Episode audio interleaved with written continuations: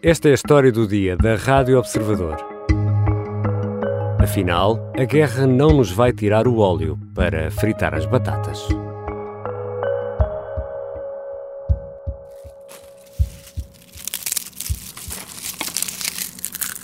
Este é o som de estaladiças batatas fritas, daquelas de pacote.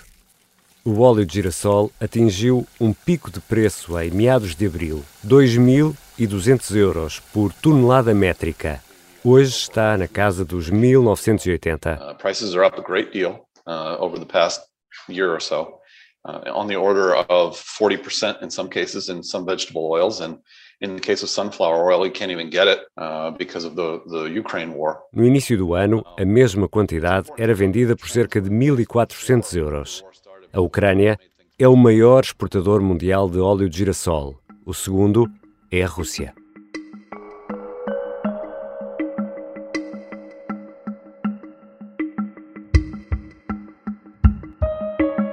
O óleo de girassol é muito usado pela indústria alimentar nos mais diversos produtos, incluindo as batatas fritas.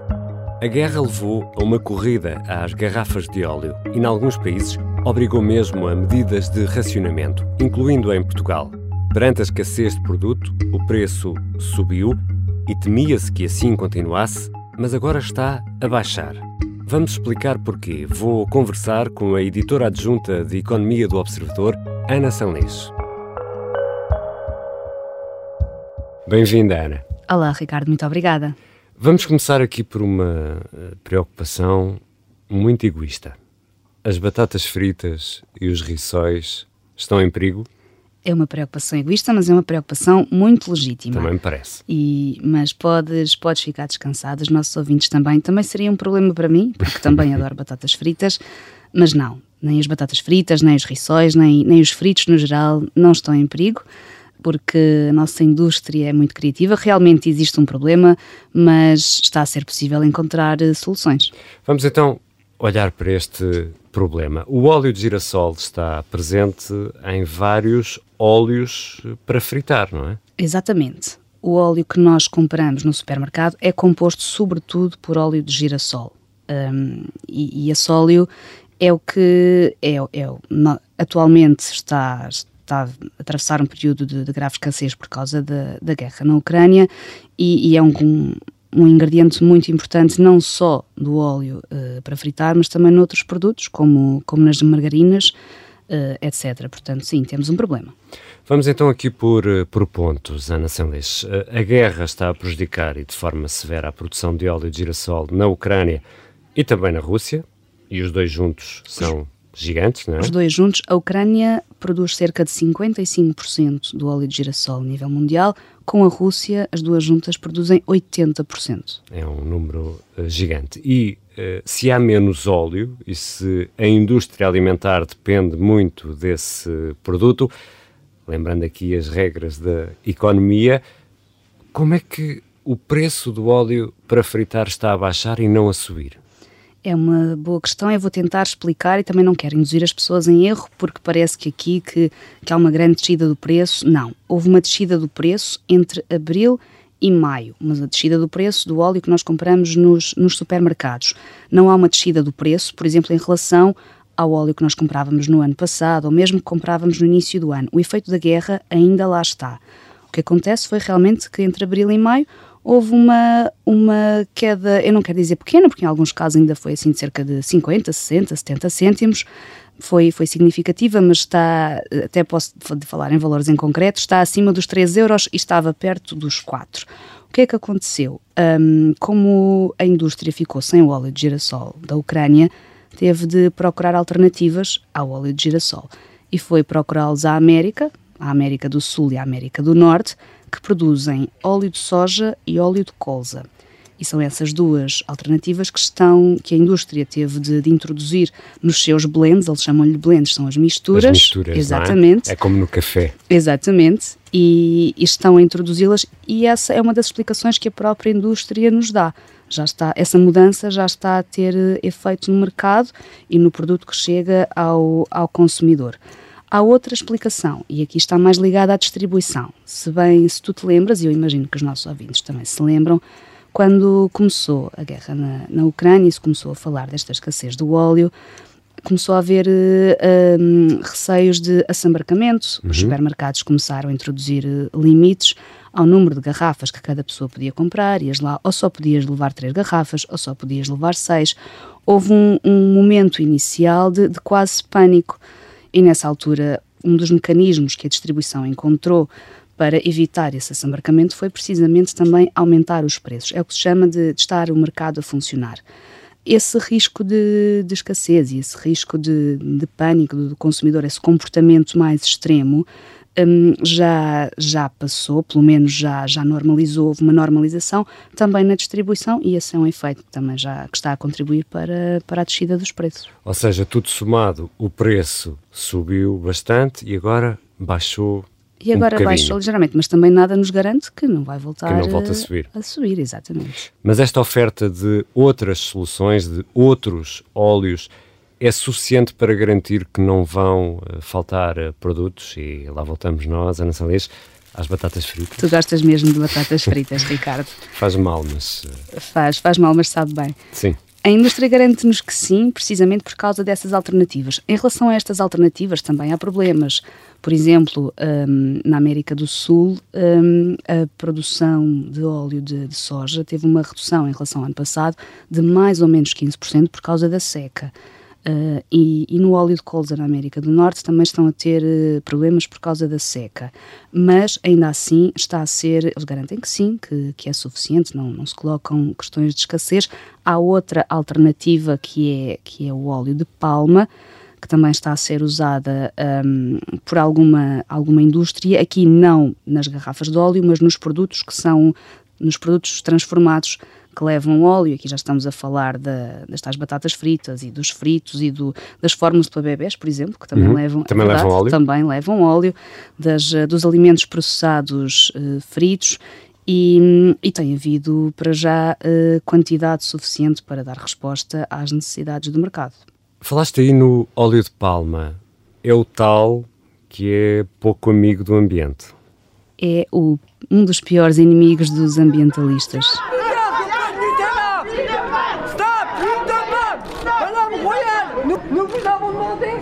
Sempre há muitos anos cruzadas contra o óleo de palma e, e, com razões também legítimas, porque o óleo de palma está ligado à, à desflorestação e é produzido sobretudo na, na Indonésia e, e, na Malásia. Juntas compõem, fazem 92% da produção mundial um, e tem, tem havido muitas medidas, inclusive na Europa, há muitas restrições ao uso de, de óleo de palma nos, nos, alimentos. Em Portugal, que a indústria não usa ou tem um uso muito, muito uhum. reduzido, mas eu li, por exemplo, o caso de uma, de uma empresa inglesa que teve quase de pedir desculpas. Porque é que as, as empresas nos últimos anos andaram a livrar-se do óleo de palma e a orgulhar-se disso aos consumidores? Nós somos livres de óleo de palma e agora estão a, a ser obrigadas um, a ir pelo caminho inverso. E estão a pedir desculpas aos consumidores porque dizem nós não temos a mesma opção e temos que, que recorrer a ele, mas ainda assim garantem que é, estão a ir buscar óleo de palma produzido de forma sustentável. Eu não sei se isso existe, mas.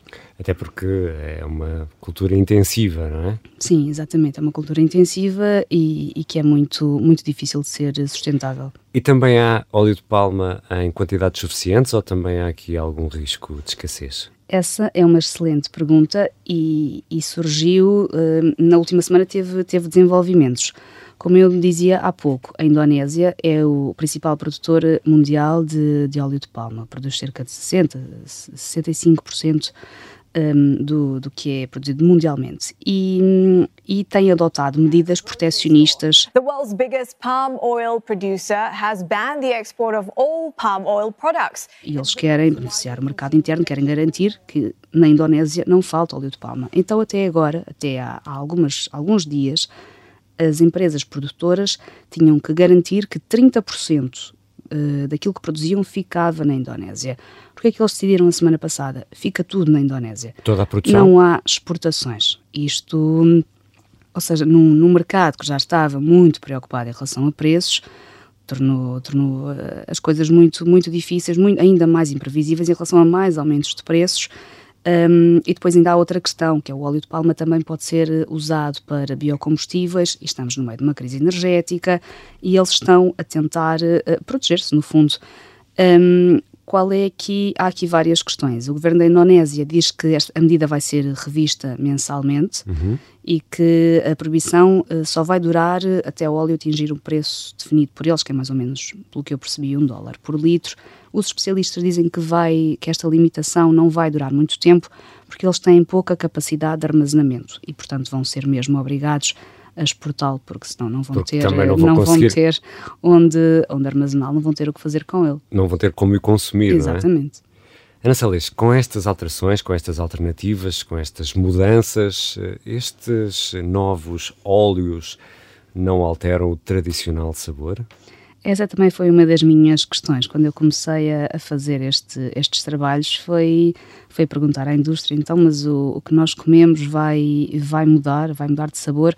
O que nos garante é que a indústria tem mesmo laboratórios muito, muito avançados, estamos a falar de, de química, e que, e que não, que não, que o sabor daquilo do que comemos não vai mudar. Dava-te há pouco o exemplo da, da palma e dessa tal empresa hum, inglesa, que é a Iceland, que diz que precisamente para o sabor não mudar, vão ter que substituir o óleo de girassol por óleo, por óleo de palma. E, e há uma garantia de que, de que não, as nossas batatas fritas vão continuar a saber a batatas fritas. E o que é que a indústria fez mais para, para se adaptar a esta nova realidade? Sim, esta, esta situação da, da guerra e do aumento dos preços está, está a implicar que a indústria eh, tenha de ir um bocadinho mais além, tenha de ser mesmo muito criativa naquilo que nas, nas alternativas que pode, que pode encontrar. Por exemplo, há uma empresa espanhola uh, de conservas que decidiu uh, retirar uma parte da quantidade de uh, óleo que tinha nas latas, porque qual é, qual é, o que é que eles dizem? As pessoas acabam por deitá-lo fora, portanto, para que, Sim, é, que vamos, para que é, é que vamos estar a, a pôr tanto óleo nas latas, tendo em conta que ele está tão caro? E hum, outra das opções tem sido substituir hum, por azeite, o óleo por azeite na Península Ibérica. Isso é uma opção muito viável porque somos, somos grandes produtores de azeite e acho que não sei se há alguns anos imaginávamos isto e o azeite está mais, quase mais barato que o óleo. O azeite está mais barato. É verdade. E é mais saudável. E é mais saudável. Ganhamos todos. E os rótulos? Os rótulos, Ricardo, olha que bem lembrado. Os rótulos, eu acho que é, que é uma daquelas coisas que, que nós, consumidores comuns, não nos lembramos, mas que é uma preocupação enorme para a indústria. Uh, porque a partir do momento em que o ingrediente muda, isso significa que os rótulos têm que mudar, os consumidores claro. têm que ser informados, isto obedece a regras comunitárias. E hum, qual é o problema? A indústria tem muitos rótulos impressos com as formulações antigas e agora fazer essas mudanças uh, fica, fica caro, porque isto aqui já são questões técnicas que eu vou tentar não, não entrar uhum. muito, uh, mas um, uma das possíveis mudanças é, passa por, por autocolantes e isso a indústria diz que fica, que fica muito caro e até pediram alguma flexibilidade em relação a isto e, e, foi, foi possível, mas, mas ainda não está, é um assunto que ainda não está totalmente uh, resolvido. E uma indústria que já estava tão, tão pressionada, mesmo já desde a pandemia, uh, custos de energia, esta questão dos rótulos ainda vai trazer-lhes mais um, mais um custo acrescido e um problema para cima. Não está a ser fácil. E, e para Portugal, uh, isto poderá ser uma oportunidade, muitas vezes na economia a guerra é uma infelicidade a vários níveis, mas a nível económico para uns e às vezes é uma oportunidade para outros, não é? Uh, pode haver aqui uma aposta, por exemplo, uh, no girassol ou noutro tipo de culturas em Portugal? Nós já tivemos e agora temos, mas é muito residual e deixámos de ter porque deixou de ser competitivo, precisamente por causa da Ucrânia, deixou de ser competitivo produzir. Mas o setor agora defende que, que é a altura de voltar a produzir girassol, tanto Portugal como Espanha, Espanha se calhar até mais do que, do que Portugal, e dizem que o investimento uh, é substancialmente mais barato do que outros cereais, como o milho, por exemplo, é mais uhum. barato produzir girassol, e é uma cultura que não consome muita água e que até tem um, um retorno de, de, investimento que pode ser interessante. E tendo em conta a escassez uh, global que existe, até pode ser uma, uma solução Portugal começar a produzir girassol. Já percebemos que vamos continuar a ter batatas fritas, vamos continuar a ter gordura para fritar, mas uh, os preços uh, na alimentação, apesar deste pequeno ajuste no preço do óleo, esses seguramente vão continuar a subir, Ana. É verdade, chama-se inflação, eu acho que já ouviste falar e os nossos já. ouvintes também. E temos um episódio precisamente temos sobre um episódio a inflação, sobre que eu recordo que é de 4%, é que está prevista para este ano. É que está é? prevista para este ano, em abril ela já foi de 7,2% e na alimentação, nos alimentos não transformados, ultrapassou os 9%. 9%. Vamos ver Portanto, como é que depois fechamos o ano. Mas, uh, sim, vamos, mas isto é outro tema e dará, dará certamente outros, outros programas. Um, mas em relação aos preços da alimentação, isto que estamos aqui a falar, sim, porque é que nós constatamos que o preço do óleo de abril para maio uh, baixou? Porque nós, nós observador, começámos a reunir mensalmente um cabaz de produtos essenciais, são 18, entre os quais está o óleo, para ver qual é a evolução dos preços neste contexto atual de, de elevada inflação, para fazermos esse, esse controle. Uhum. Um, e, foi, e notámos que sim, que houve um aumento generalizado na maior parte dos produtos que escolhemos incluir nesse cabaz. Há exemplos como a farinha, a farinha de trigo, que também está relacionada com a guerra na Ucrânia. A Ucrânia também é uma grande produtora de trigo. Um, houve o exemplo dos ovos, que também tiveram um aumento muito significativo, e aqui a explicação é outra, está na gripe das aves. Foram identificados hum. casos em França e nos Estados Unidos e eles foram obrigados a abater muitos animais. E isso já se refletiu no, no aumento dos preços. E este, este mês, se formos ao supermercado, já vamos pagar, os, já estamos a pagar os ovos mais caros. Ainda houve mais exemplos, lembro-me do leite, do esparguete, é, é, generalizado, quase nenhum produto escapa. E, e qual é a diferença que, que registamos nesse, nesse, nesse cabaz? Então, para já temos um cabaz. O primeiro cabaz que fizemos, comparámos três supermercados, uh, os preços que eles têm online, e de um mês para o outro os aumentos foram entre 5% e 10%, isto traduzido uh, em euros dá entre 3 e 5 euros. Portanto, é, ficou um aumento 3, 5 euros mais caro o mais carrinho, caro, o mesmo mais carrinho. Caro. O mesmo carrinho, de abril para maio, ficou entre 3 a 5 euros mais caro, os mesmos produtos. E aqui contando com o efeito das promoções, porque há sempre produtos em promoções e nós estamos a, a fazer com, com esse efeito também. E ainda o ano não vai a meio, A é? precisão vai no adro. Obrigado, Ana. Muito obrigada, Ricardo.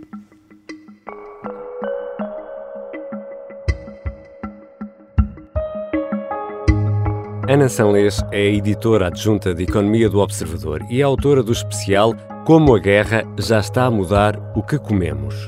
No Observador estamos atentos e a fazer contas à evolução do preço daquilo que compramos todos os meses nos supermercados. Os aumentos são consequência da guerra na Ucrânia e é lá que estão os enviados especiais do Observador Pedro Jorge Castro e João Porfírio. Esta foi a história do dia a sonoplastia e a música do genérico são do João Ribeiro.